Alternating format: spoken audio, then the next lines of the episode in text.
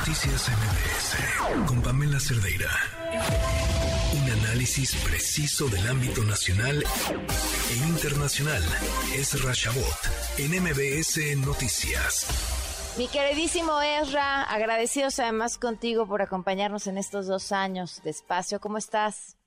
¿Qué tal, Pamela? Muy buenas noches y al contrario, muchísimas felicidades por dos años de una fructífera labor, de un trabajo periodístico, periodístico perdón, excepcional, sin duda alguna, y de esta gran, gran audiencia que nos acompaña durante tanto tiempo y que, bueno, pues está aquí precisamente con nosotros para escuchar esto que es parte, pues, de lo que intentamos hacer, reproducir pues la realidad, o por lo menos tratar de analizarla y de presentar una imagen, pues eh, lo más objetiva posible, mm, con algunos dicen con optimismos y pesimismos que finalmente forman parte de esta objetividad tan subjetiva, aunque suene contradictorio. Y ahí estamos, Pamela, en este drama, ahora pues eh, hablando fundamentalmente de este proceso de militarización de la vida política nacional. Y militarización en el sentido mm, doble, yo te diría. Por un lado, en esta idea en donde pues eh, tanto la propia mm, oposición como el, eh, hoy el gobierno de Morena llegaron a la conclusión en los últimos 16 años de tiempos de Calderón pues que como no hay capacidad ni política, ni organizativa, ni administrativa de tener una policía nacional o policías estatales y municipales que puedan funcionar, pues eh, utilizar el imaginario de que los soldados lo pueden todo, de que el poder militar es un poder tan fuerte que tiene la capacidad enorme como para controlar al crimen organizado. Y si la realidad demuestra lo contrario, como no hay otra alternativa, pues hay que seguirla. Eso es un poco lo que viene sucediendo. Eh, esta idea de seguir pateando el bote, como decimos aquí en México, de seguir prolongando estrategias que no funcionan, que sabemos que en el pasado se, insistió en esta pues posición de que lo importante era que los estados fuesen creando sus propias policías y que en paralelo existiese una policía nacional, guardia nacional, y nada de esto funcionó, ya sea por la propia incapacidad o por la burocracia o la ausencia de responsabilidad política de los gobernadores o porque el gobierno central simplemente no tuvo la fuerza suficiente para pues armar este eh, esto que era fundamental para el país. El resultado es claro, ahí están los números. Y pueden debatir que si más muertos o menos muertos, el país está básicamente en una situación pues en distintas zonas de una eh, pues, violencia desatada y de homicidios que crecen día con día. Y en ese juego, bueno, pues ahí está también la sucesión presidencial. El presidente eh, tiene un control político como no lo habíamos visto en mucho tiempo, consigue mayorías con presión política que no habíamos visto desde tiempos de gobiernos autoritarios, donde pues muchos, la gran mayoría, no quiero decir todos, pero muchos, tampoco la mayoría no podía afirmarlo, así que es pura emoción, pero creo que eh, eh, pues tienen la cola que les pisen para tener, como dicen la lengua larga, hay que tener la cola, corta. Y les es fácil, ¿no? A Alito Alejandro Morino, pues es muy fácil, sacan sus propiedades, sacan sus todos sus pleitos que ha tenido y sus negocios en Campeche, etcétera, etcétera. Y se acabó de un día para otro, el señor dobla pues eh, la mano y pues concede como tal. Y bueno, pues, Lo cual tendría que indignarnos para ambos lados, ¿no, Esra? O sea, es, es bajísimo de Morena decir te lo perdonamos porque nos conviene, y es bajísimo del resto del PRI de, de, de, doblarse ante la presión de su presidente, que es nefasto, es un impresentable. Pues sí, pero eso es lo que hay. Entonces, y entonces, eso es lo que hay, no hay otra, otra, otra realidad. Eh, lo están haciendo y les está funcionando. Eh, suena terrible, suena a una realidad muy descarada, pero así es como está funcionando este país en este momento. Así, eh, de esta manera están manejándolo.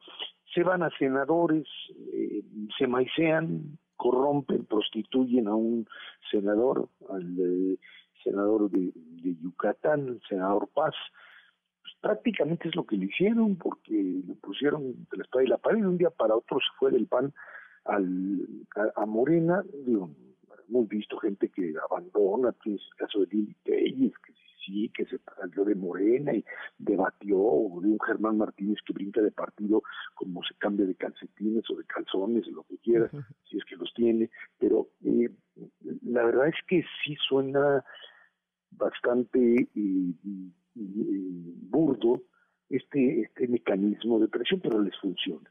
Eh, llegaron casi al punto, pues imagínate, pues, pusieron ahí al secretario de Gobernación en el, Hotel Emporio, pues más o menos como que a manejar algo así como su Nintendo, desde allí movía las, los, los, muñequitos y como los niños, a ver, a ver a quién, a quién me echo de los enemigos, a quién los muevo, y resultó que al último minuto pues le faltaron dos, más o menos, había dos que necesitaban, ya se había llevado a una buena parte de los periodistas, un panista y por ahí alguien capaz que hasta del movimiento ciudadano, y pues ¿qué crees que le faltaron dos?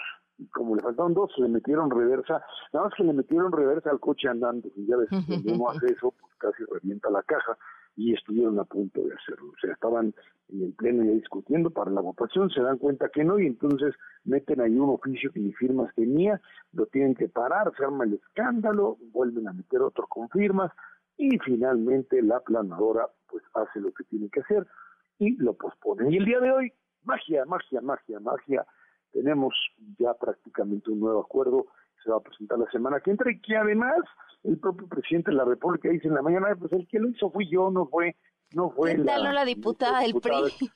Que ya pidió licencia, sí. la verdad pues ya da, pena, ¿no? Estarse presentando ahí, yo creo que mejor se va a ir, pues no sé, a trabajar a otro lado, no quiero decir a dónde. Pero la, la verdad es que, es que eh, de esa manera, pues lo que consigue es básicamente tener al PRI eh, a una buena parte del PRI nacional, pues cooptado, cooptado a partir de, concesiones que suenan absurdas, ¿no? Que, que, finalmente sí va a haber este presupuesto para para policías estatales y, municipales, que les van a dar informes, que les van a dar a el comité que es finalmente les van a dar y a partir de ello levantan la mano y aprobarán la próxima semana o en un par de más semanas más van a aprobar, esta prolongación de la del el ejército o las fuerzas armadas en las calles. Que en lugar de discutirlo en términos de si era de verdad necesario o no o si de verdad es, es, necesaria eh, la presencia o la reconstrucción de modelos de policía civil o manejados por civiles nos vamos pues prácticamente a esto que es una jugada que tiene que ver, te decía al principio de la participación, con la sucesión presidencial, porque de plano pues ya partieron con esto, terminan reventando prácticamente al tener, al cooptar a una buena parte de los senadores priistas, pues, con la posibilidad de hablar de una alianza electoral de cualquier tipo. O sea, hacer esto es prácticamente poner la estocada a lo que sería una alianza PAN PRI PRD. Eh, Estado de México, vamos a ver qué sucede. Ahí la dinámica propia de Alfredo del Mazo podría generar algún tipo de acuerdo, pero cada vez la veo más difícil. El presidente juega, lo había dicho en semanas, este, a una carambola muy clara, o sea, meter su proyecto, en este caso de militarización de fuerza y de presupuestos y de capacidad de movilizar y de sostenerse en el ejército, por un lado, y al mismo tiempo reventar, romper esto que podría ser una amenaza, que es la alianza de cualquier tipo, parlamentaria, electoral, entre partidos de oposición que lo vieran o que vieran la continuidad de Morena como un peligro.